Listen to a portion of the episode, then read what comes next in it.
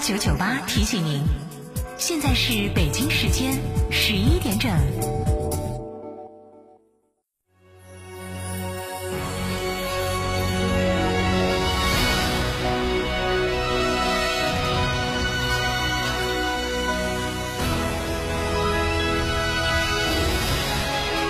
成都的声音，FM 九九点八，成都电台新闻广播。别墅大宅全案整装就选新百利 ITD，十八年老牌公司，真全案、真定制、真省心。新百利 ITD 定制只为别墅设计，专注大宅。微信预约 CDCD 六七八八 CDCD 六七八八，电话预约八幺七幺六六六幺八幺七幺六六六幺。欢迎光临天成餐厅，这里为品牌提供经典广播电视新媒体做法有品牌宣传、软性植入、专属定制活动执行、独家代理成都电视台全频道频率以及看度 APP 广告业务。天成传媒层出不穷，合作热线八四三三六九五五。四川的朋友，大家好，我是黄渤，我是演员王迅。新冠病毒目前还在全球肆虐，抗疫成果来之不易。岁月静好，更需大家的努力。振兴中华，使命在肩，美好家园共同守护。少年强则国强，复兴中华重任在肩。新时代的青年需要豪情和担当，更需要强健的体魄来实现梦想。积极接种疫苗是抵御新冠病毒的最经济有效的手段。青年朋友们，每一个你，每一个我，接种疫苗，环环相扣，才能铸就健康的。钢铁长城，让我们共同铸就免疫屏障，抵御病毒，强我中华，筑起免疫屏障，需要你的一臂之力。美丽加油，守护健康，打疫苗，我助一臂之力。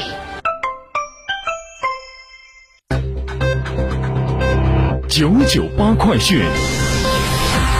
各位听众，大家上午好！北京时间的十一点零二分，欢迎您收听九九八快讯，我是浩明，为您播报新闻。三月十号，成都市卫健委的官方微信发布消息：三月九号的零点到二十四点，成都市无新增本土病例。截止到三月九号的二十四点，成都市累计报告本土确诊病例有三十五例，本土无症状感染者有三例。截止到三月九号的二十四点，成都市高新区的名著思南小区七栋、八栋、九栋、十栋，高新区的乐活公社、高新区的英俊三期小区已经连续十四天无新增本土确诊病例。根据省市专家的评估意见和市新冠肺炎疫情防控指挥部专业疫情防控组的批复，自三月十号起，由中风险地区降为低风险地区。至此，成都市中风险地区全部清零。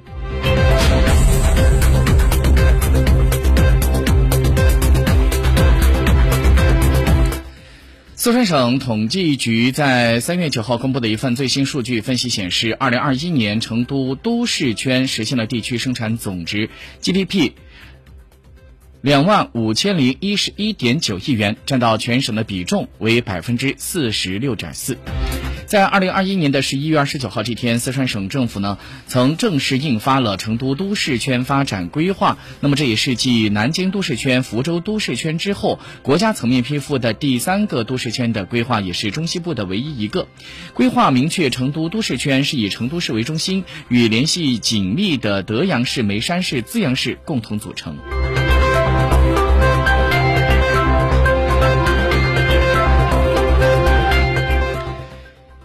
日前，国家发改委、国家开发银行和联合国开发计划署共同签署了创新发展平台合作意向书，将在可持续发展、投融资、绿色低碳、数字金融等领域，通过创新研究分析、全流程项目咨询支持、伙伴关系平台建设以及培训及能力建设等方面开展更加深入的合作。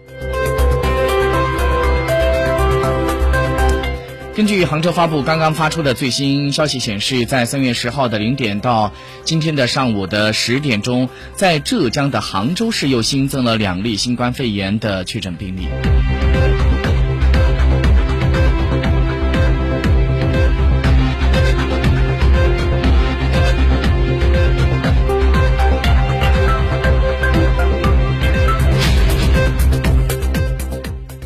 再来关注一下其他方面的国内资讯。根据国家卫健委。在今天早上九点钟发布的数据显示，三月九号的零点到二十四点，三十一个省、自治区、直辖市和新疆生产建设兵团报告新增确诊病例五百二十八例，其中境外输入病例有一百二十六例，本土新增病例四百零二例。具体的情况我们来看一下，在刚刚过去的这二十四小时，吉林新增了一百六十五例，其中吉林市一百三十四例，长春二十三例，延边朝鲜族自治州有七例，松原市七例。山东新增了六十六例，其中青岛五十六例，威海七例，淄博两例，烟台一例。甘肃新增了六十六例，其中兰州新区四十例，兰州市十九例，白银市七例。陕西新增二十一例，其中西安十三例，宝鸡七例，汉中一例。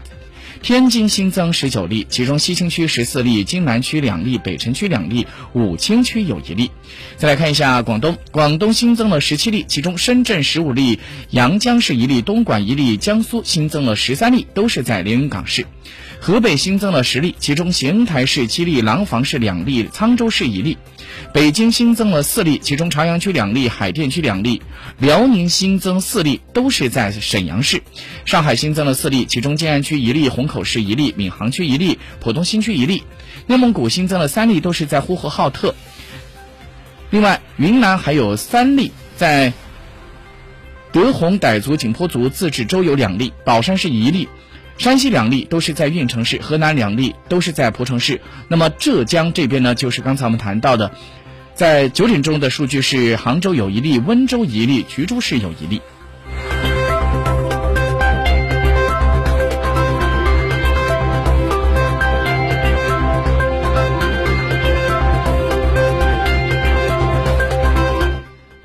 根据中青报的消息，在三月九号建议独生子女父母退休金上调百分之十至百分之二十，冲上了微博热搜榜的第一，引发了全国人民的关注。全国人大代表山东三建劳务管理有限公司的油漆工班的组长陈雪平，他就建议提供独生子女父母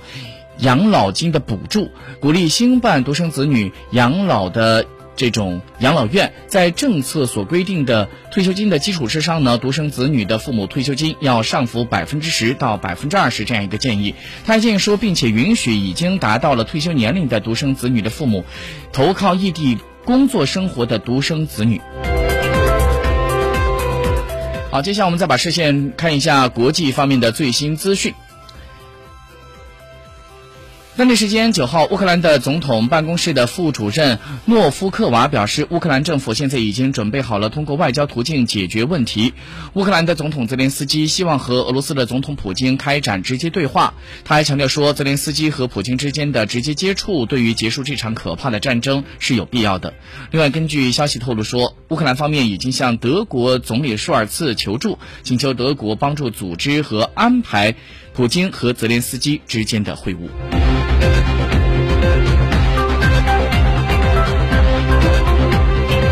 乌克兰边境服务局在当地时间三月九号通过社交平台发表文章说，三月八号当天有超过一点二万名的乌克兰人回国，即将加入到乌克兰的国防军。